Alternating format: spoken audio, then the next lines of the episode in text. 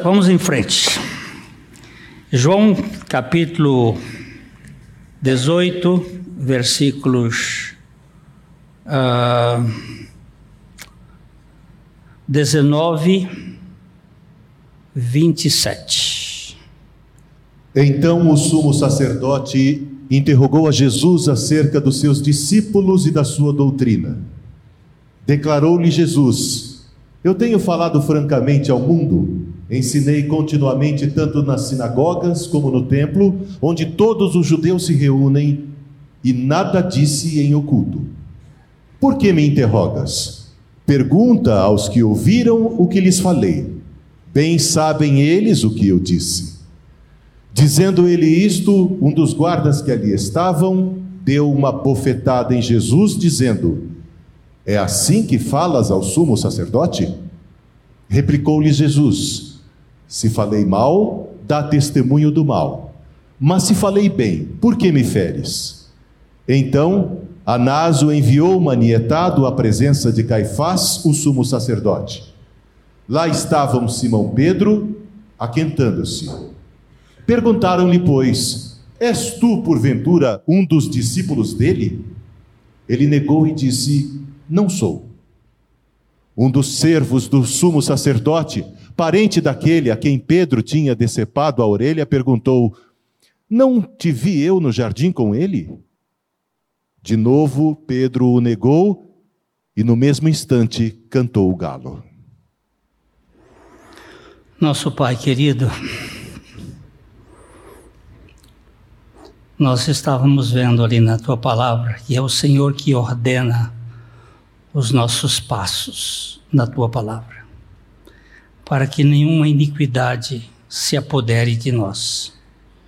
E nesta noite o Senhor fala conosco pela tua palavra, edificando a tua igreja e salvando aqueles a quem tu tens escolhido desde a eternidade. Nós te bendizemos, nós te agradecemos. Em nome de Jesus. Amém. Segundo a revista Veja, desta semana, a 94 edição do Oscar, realizado no último domingo, dia 23 de 3, conseguiu recuperar a atenção do público após uma audiência desastrosa em 2021. Segundo os dados mais quentes divulgado pela Nielsen, o crescimento foi de 58% a mais em relação ao ano passado. Diferentemente do que se esperava de uma premiação de cinema, o que causou a maior repercussão não foram os filmes premiados, mas sim o tapa que Will Smith acertou em Chris Rock durante a cerimônia. Foi uma reação legítima de defesa de honra ou uma encenação com um fundo comercial? O que está por trás dessa cena? A diminuição do público para o espetáculo ou a propaganda da Pfizer para o tratamento da alopécia. O FDA está dando autorização do primeiro remédio para o tratamento da queda de cabelos. O que foi aquilo?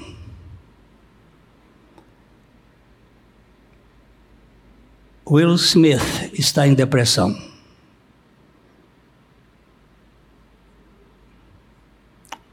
O que, está acontecendo? A turma que está no topo. É de fato algo real. Nós temos que agora examinar os fatos bem devagar, porque nós não sabemos o que foi aquilo.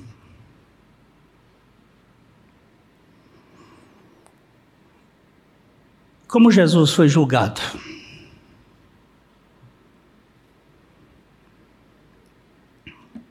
Jesus é julgado primeiro pelos religiosos e depois ele é julgado do ponto de vista político. Hoje nós vamos olhar primeiro o julgamento do ponto de vista religioso. Eu não posso julgar os dois artistas de Hollywood. Eu só tenho condições de julgar a mim mesmo à luz da revelação do Espírito Santo. A primeira coisa que nós gostaríamos de dizer é que todo julgamento precisa de critérios muito sérios. Não não julgueis para que não sejais julgados. Porque com a medida com que julgardes, sereis julgados. Como Jesus foi julgado? A W. Pink, a W. Pink é um desses teólogos que a gente. É, esse é como comer bacalhau. Você tem que babar. É uma, acho que Deus fez muita coisa gostosa nesse mundo. Mas ele, ele fez o bacalhau para ninguém ninguém falar e, e a W. Pink, para mim, é um desses teólogos como bacalhau. É gostoso de ler, é gostoso de, de você. E ele diz assim: o homem, o ser humano, ele fez o pior. Não podia ir mais longe do que ele foi. Aquele por quem o mundo foi feito havia entrado nesse mundo mas o mundo não o conheceu. O Senhor da Glória havia tabernaculado entre os homens, mas ele era desprezado, o mais rejeitado entre os homens. Os olhos que o pecado cegou não viram nele nenhuma beleza que pudesse desejá-lo. Ao nascer, não havia lugar na hospedaria, o que prenunciava o tratamento que ele receberia das mãos dos homens, das pessoas que ele criou. Pouco depois do seu nascimento, Herodes procurou matá-lo. E isso deu a entender a hostilidade que a sua pessoa evocava. E previu a cruz como clímax da intimidade do pecado do homem. Repetidas vezes, seus inimigos tentaram sua destruição. E agora, seus desejos vis são concedidos a eles. O Filho de Deus se entregou. Ele não foi preso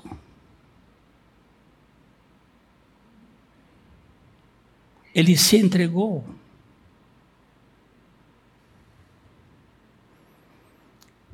Ninguém poderia colocar as mãos nele, tanto é que tentaram por muitas vezes, mas não puderam. Mas agora chegou o tempo. João capítulo 10, versículos 17 e 18, nós temos aí uma pérola da verdade divina. Por isso o Pai me ama porque eu dou a minha vida para a reassumir. Ninguém a tira de mim, pelo contrário, eu espontaneamente a dou. Tenho autoridade para entregar e também para reavê-la. Este mandato recebi de meu Pai. Olha que beleza. Ninguém tira a minha vida. Ninguém pode tirar a minha vida. Mas eu espontaneamente a dou. E por que, que ele deu a sua vida? Por minha causa. Que Deus crentes daqui. Onde estão os, os que creem? Eu disse: Por minha causa. Ah, você está vendo como você não crê? Ou está imobilizado? Por minha causa. Por minha também. Oh, onde é que estamos? Aquela morte não era dele. Um julgamento simulado havia sido realizado, embora os seus juízos não encontrassem nenhuma culpa nele. Eles cederam ao clamor resistente daqueles que o odiavam, enquanto clamavam repetidamente: crucifica-o, crucifica-o. Jesus é primeiro julgado pela religião. A religião é uma das coisas que levou tempo para eu entender. Mas não vai ser fácil deixar de falar disso. Eu repito muito sobre religião. Religião, evangelho não é religião. Evangelho é uma boa notícia. A religião é esse esforço do homem para ser aceito diante de Deus. A gente vê o primeiro modelo de religião em Adão e Eva. Logo depois que o pecado parte, eles começam a se cobrir com aquelas tangas. Tudo que o homem faz para que ele seja aceito é religião. Tudo que Deus faz para nos aceitar é evangelho. E a religião é sempre perseguidora. Você vai ver que o prim primeiro religioso pós-Éden, Caim, mata o irmão, porque ele traz uma oferta que cheira suor, esforço, enquanto que o irmão traz uma oferta modelo do sacrifício que foi feito por Deus para cobrir a nudez dos seus pais. O evangelho sempre será perseguido pela religião, qualquer que seja. A religião está sempre repleta de orgulho e cheia de hipocrisia. Os piores juízes do mundo são os hipócritas, que sempre se acham melhores do que os outros. Quando Jesus quis colocar o peso da hipocrisia, ele colocou um, um, um fariseu que foi orar e que orava dizendo: Vamos ler, Lucas Lucas capítulo 18, versos 11 e 12. Mas Jesus disse a Pedro: Mete a espada. Lucas 18. O fariseu, posto em pé, orava de si para si mesmo desta forma: Ó oh Deus, graças te dou porque não sou como os demais homens, roubadores, injustos e adúlteros nem ainda como este publicano. Jejuo duas vezes por semana e dou o dízimo de tudo quanto ganho. O publicano, estando em pé, longe, não ousava nem ainda levantar os olhos ao céu, mas batia no peito, dizendo: Ó oh Deus, sê propício a mim, pecador. Olha, o fariseu. O fariseu, como é que é? o fariseu, posto em pé, orava de si para si mesmo. Preste atenção nessa oração. Porque oração é falar com Deus. Mas ele falava consigo. Quem é o Deus dele? Ele mesmo. E ele dizia: Graças te dou, ou graças me dou, já que ele orava de si para si mesmo, porque não sou como os demais homens. Eu não sou como vocês, eu sou diferente. E ele então elenca aqui as suas qualidades. Este mal é generalizado. Ele é tremendo. Eu tenho um pastor amigo meu que ontem ele mandou uma mensagem. Disse: É verdade que o Flamengo perdeu do Fluminense. Mas isso foi da vontade de Deus para dar um pouquinho de alegria para vocês. Até no tripúdio, ou até na derrota, tem tripúdio? Só porque o Fluminense vem sendo desprezado por aí há tanto tempo. Eu já não sou mais fluminense, mas estava contente com a vitória do meu time. Tendência da gente é querer ser melhores até na derrota. Aqui, neste local mais ou menos, estava o corpo do pastor Antônio Buchaim a sua viúva sentada na sua cadeira de rodas. Chegou uma senhora e disse para ela: Não chore, minha irmã. A senhora perdeu o seu marido para Deus. A sua dor é menor do que a minha. Eu perdi meu marido para um outro homem.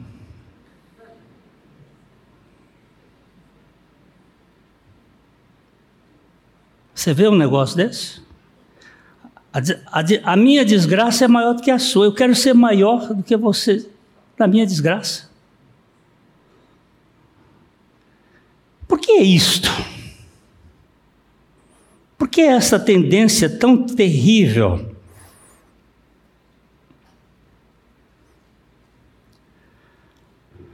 Os hipócritas mais sórdidos condenam o justo o santo, o puro, o filho de Deus. Mas eles não sabiam que essa condenação injusta estava abrindo as portas da justificação eterna daqueles pecadores mais sórdidos da face da terra. Eles não sabiam disso. o apóstolo Paulo vai dizer assim: se os grandes deste mundo soubessem do que eles estavam fazendo na morte de Cristo, não teriam feito isto.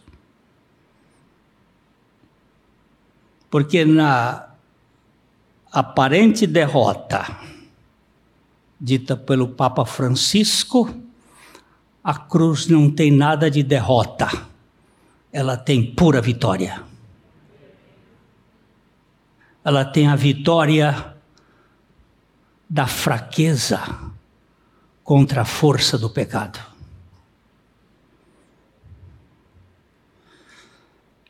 A condenação injusta de Jesus era a única alternativa de justificar os mais indignos pecadores desse mundo. Há um seriado que eu gosto muito, The Chosen. Sei quantos aqui já viram esse seriado. Uau, pensei que tivesse mais gente vendo The Chosen. Oh, vocês estão perdendo. Vocês estão perdendo. Entre, é de graça. Aliás, as coisas de graça são sempre jogadas de lado. preferem pagar a Netflix para comer miolo de tripa. Agora, há uma cena de Maria Madalena, a prostituta, a possuída por sete demônios. A narrativa é interessante porque ela pode ser bem adequada com o texto.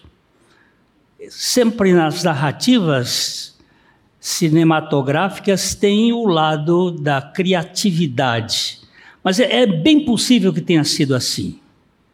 Maria era da Galileia e Nicodemos era um líder religioso de top, um, um fariseu, e ele vai até a Galileia para expulsar o demônio de Maria Madalena, mas ele não consegue. Ele vem em nome de Gabriel, de Miguel, de todos os anjos, e ela dá uma rosnada só, e ele sai escafedido, queimando o pneu, sai correndo.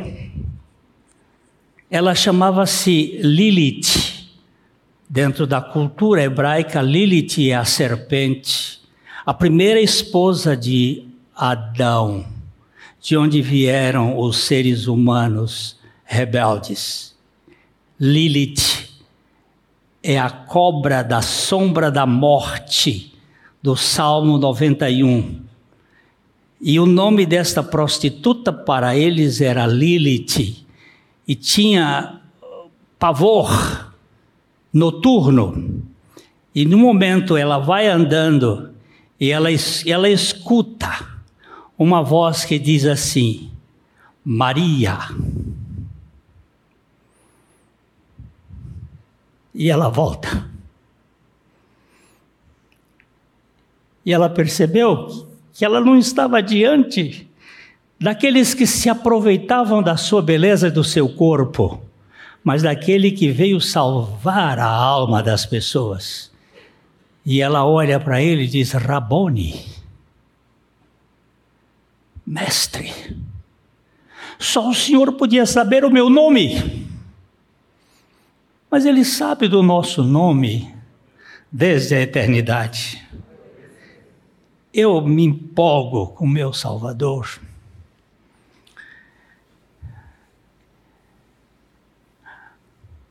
Só Ele pode conhecer a nossa natureza e só Ele pode salvar os piores pecadores. Esse tribunal de párias espirituais examina Jesus sobre os discípulos e a doutrina. Vamos ver o verso 19 outra vez. João 18, 19. Então o sumo sacerdote interrogou a Jesus acerca dos seus discípulos e da sua doutrina. Declarou-lhe Jesus. Antes do, do 20, só, vamos aqui olhar um pouquinho. Esse sumo sacerdote aqui é o Anás. A gente não tem a, o julgamento de Caifás, que na verdade era o sumo sacerdote. Mas isto é como na política brasileira. Muitas vezes quem está no poder não é quem governa. Aliás, não é só na política brasileira, é na política do mundo. Às vezes tem aquele que tá, é o titular do poder, mas quem governa são outros. E possivelmente o Caifás era, ele era o genro do Anás, mas o Anás é que estava por trás, e Jesus foi levado à casa do, do Anás. E ele começa interrogando a Jesus acerca dos seus discípulos e da sua doutrina. Agora a resposta de Jesus. Declarou-lhes Jesus: Eu tenho falado francamente ao mundo. Ensinei continuamente tanto nas sinagogas como no templo, onde todos os judeus se reúnem, e nada disse em oculto. Oh, Jesus. Ele declara a sua transparência. Eu não faço nada escondido. Eu não faço nada em segredo. Eu ensinei na presença dos judeus, tanto nas sinagogas quanto no templo. Jesus não faz parte de sociedade secreta. Para ele tudo é muito limpo muito claro. O que ele estava fazendo quando ele diz isto. Ele diz: Eu tenho falado francamente ao mundo. Ensinei continuamente, tanto nas sinagogas como no templo, onde todos os judeus se reúnem e nada disse em oculto. O cristianismo não tem segredos especiais. Não tem segredo para a elite. É o evangelho das insondáveis riquezas de Cristo na sua transparência e na sua perfeição. Versículo 21. Por que me interrogas? Pergunta aos que ouviram o que lhes falei. Bem sabem eles o que eu disse. Jesus aqui usa de um princípio. Traz uma testemunha. Vai buscar testemunhas. Jesus fez uma, um desafio para trazer alguns judeus que o ouviram. Deixa-os trazer as acusações contra mim. Hoje a gente tem assistido aqui no Brasil alguns julgadores que não precisam de testemunhas. Eles são julgadores e são também as testemunhas. Isso é um modelo velho. Isso veio da Babilônia. Isso entrou no povo de Deus, lá na, no Sinédrio, isso se perpetua.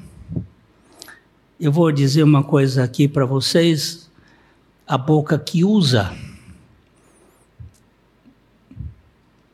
Aquele velho modelo não desapareceu no ano 70. O velho sinédrio continua governando o mundo hoje.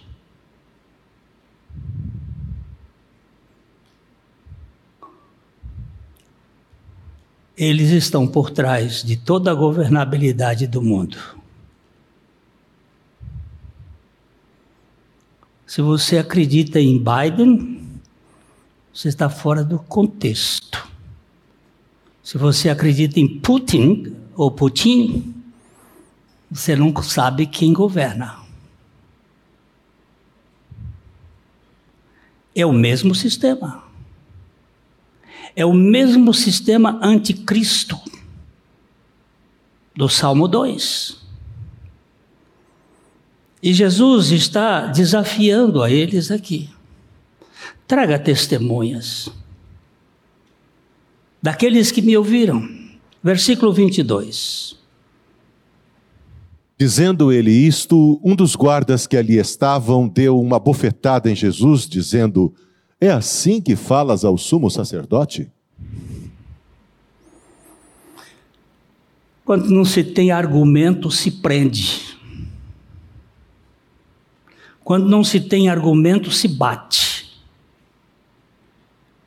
Quando não se tem argumento, se ameaça. Esse é o modelo. É o mesmo modelo. Versículo 23. Replicou-lhe Jesus: Se falei mal, dá testemunho do mal. Mas se falei bem, por que me feres? Que equilíbrio, né? Que equilíbrio, que sensatez, perfeito, lógica incontestável. O Senhor mostrou a injustiça da sua da sua agressão sem dizer: Se falei, por que me bates? Eles não podiam acusá-lo de falar mal. No entanto, eles o golpearam por dizer a verdade. A verdade é sempre caçada.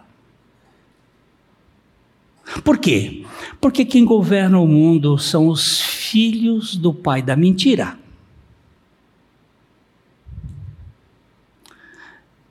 E a verdade, ela ofende a mentira.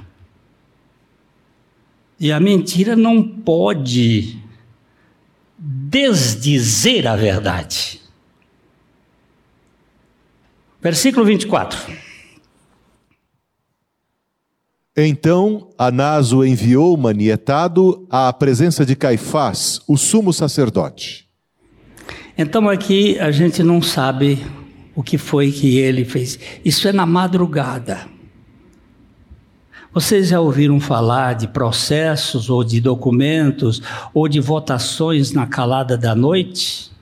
Já ouviram falar essa expressão? Pois é, é aqui, aqui que começa a calada da noite. Jesus é preso antes da meia-noite e dali começa um julgamento e aí vai vai para a casa do Anás, vai para a casa do Caifás e só no romper do dia é que ele chegou no palácio de Pilatos. Mas isso vai ser no outro dia que a gente vai ver. Essa narrativa de João aqui deixa um espaço, ele não disse o que, que foi o julgamento de Caifás. Mas possivelmente eles não tiveram nada para acusá-lo. O verso 25 volta para responder o que aconteceu nos versos 15 a 18, que é a, a negação de Pedro. Pedro, já vimos aqui, entrou no palácio do sumo sacerdote, trazido por um discípulo Aqui já estudamos para ver quem é o discípulo. João, possivelmente, não. Nicodemos, pode até ser, mas também não, não dá. José de Arimateia, é difícil de, de, de tê-lo lá. Judas, o mais provável amigo do sumo sacerdote, amiguinho da cúpula, querendo, querendo prestígio, vende a alma para qualquer um, faz negociata, porque o reino dele é desse mundo. E quando o reino nosso é desse mundo, nós fazemos negociata. Possivelmente. E ele agora estava ali ainda aquentando-se ao fogo. Vamos ler o verso 25. Lá estava Simão Pedro aquentando-se. Perguntaram-lhe, pois, És tu, porventura, um dos discípulos dele? Ele negou e disse: Não sou. Aqui no frio, é mais ou menos abril, nosso aqui, Nizam, lá em Israel, lá é frio. Estão aquentando ali ao fogo, vestido com roupa própria da Galileia, com sotaque galileu, ele falando, né? Como é que você, quem é você? Não sou. Nós podemos ter roupa de galileu, sotaque de galileu, mas quando estamos no meio de judeus, negamos que somos de fato galileu. Vamos botar isso aqui para dentro de do contexto. A gente pode ter roupa de cristão, sotaque de cristão, no meio de pagão, mas quando a coisa aperta, nós negamos que somos cristãos, nem sempre com palavras, mas com atos de ficar na fogueira, sentado na fogueira, junto com os. Como é que é o texto do Salmo primeiro? Bem-aventurado, feliz é o quê? É o quê? Não anda. Aonde? Aonde? Conselho dos ímpios. Não anda no conselho dos ímpios. Não anda no conselho dos ímpios. Depois não não se detém no caminho dos pecadores. E depois não se assenta na roda dos escarnecedores. Eu volto a dizer aqui. Você que se assenta no seu sofá, in front of the television, assistindo os blasfemadores da verdade, e você comendo isto, você acha que a sua saúde emocional vai ficar ótima? O destino é seu. O destino é seu. Você que sabe. Você acha que você, essa comida vai lhe dar up? Por isso que o Júlio fala assim: ó, leia a palavra, ouça a palavra, ouça os cânticos, veja. Meu Deus, dá-me a graça de apertar o botão. Para eu não ver certas coisas. Eu tenho um bocado de livro. A minha biblioteca hoje está uns 4.500 livros. Não é uma grande biblioteca, mas ela é robusta. Tem livro que eu começo a ler, eu estou falando de livro evangélico. Eu começo a ler, leio aqui um capítulo, quando eu.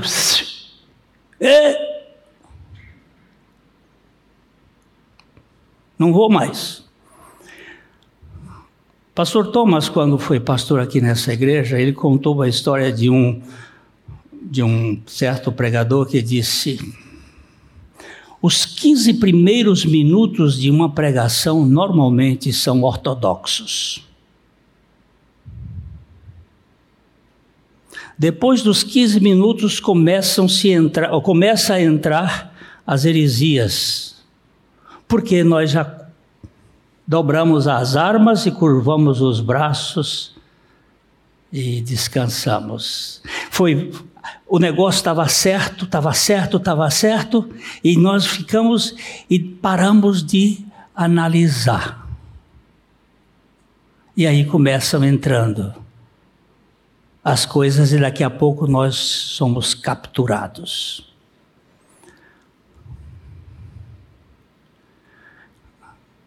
Os cânticos são coisas tremendas. Eu estava conversando com os meninos aqui de um dos conjuntos, foi dia quinta-feira? Quinta-feira. Então eu citei uma frase de John Faber que ele disse o seguinte: Dá-me o privilégio de escrever a letra dos hinos, dos cânticos que o povo canta, e eu formarei o caráter espiritual desse povo. Dá-me o privilégio. Eu tenho feito um, uma mexida em alguns cânticos, hinos bonitos, mas aqui e acolá entra uma pá, heresia. E nós precisamos estar alertos, porque a coisa começa pouquinho daqui a pouco, está lá na frente. Eu estava hoje amanheci o dia. Sabes falar de tudo que nesse mundo há, mas nem sequer palavra de Deus que tudo dá. Sabemos falar de tudo mas não sabemos falar de Deus, de Cristo.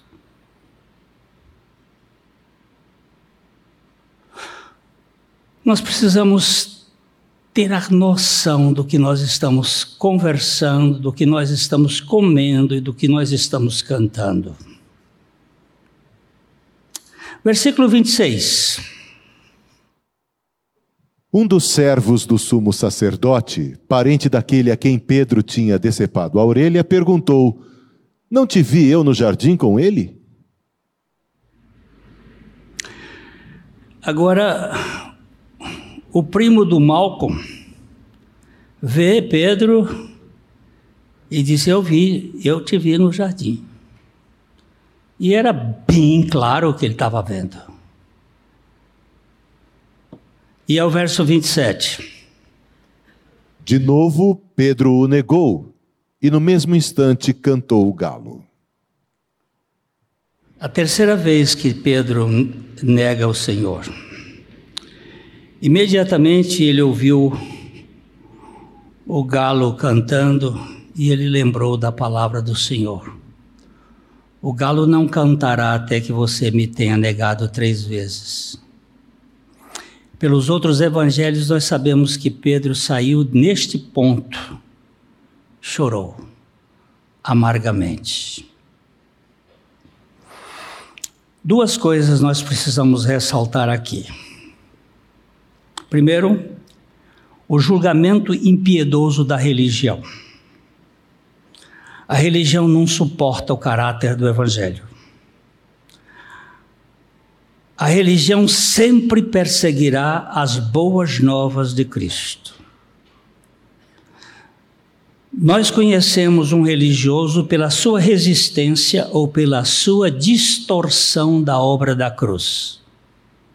Você pode ter certeza, se a obra da cruz não está clara, ele não conheceu o Evangelho.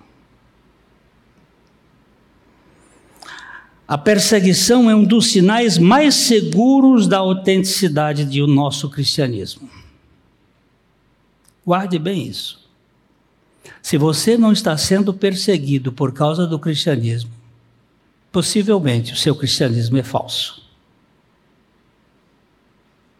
Eu não estou dizendo para você provocar perseguição. Porque tem gente que provoca. Tem gente que joga pedra na caixa de maribondo, depois os maribondos vêm lhe esporar, e você diz assim: Ah, o maribondo me esporou. Não, você jogou pedra na casa do maribondo.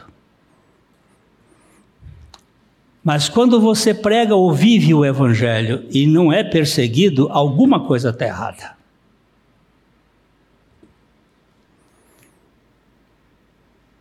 Quem é mais inocente do que Cristo? E quem foi mais perseguido? O mundo continua sendo um mundo, e o mundo vai perseguir a Cristo e ao cristão que crê em Cristo.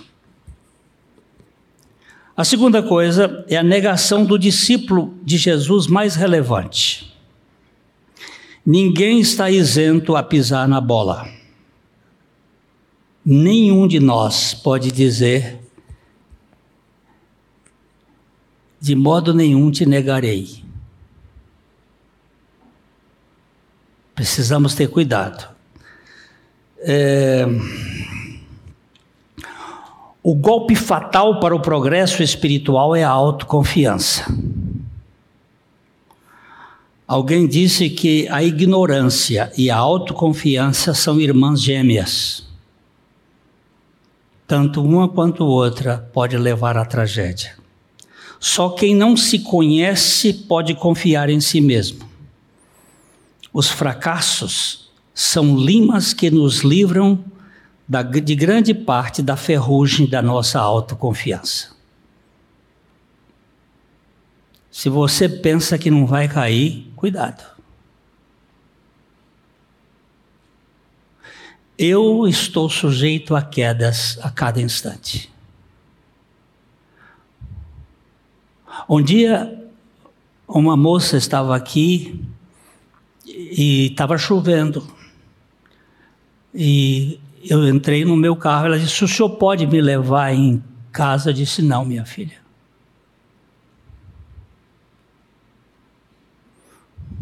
Está chovendo, pega um táxi.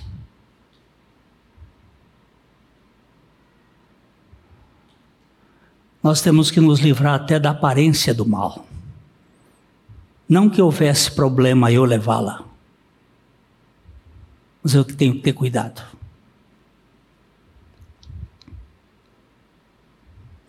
Deus nos dê condições de não abrir o flanco, porque eu sei que eu sou fraco. E eu dependo da misericórdia e graça de Deus.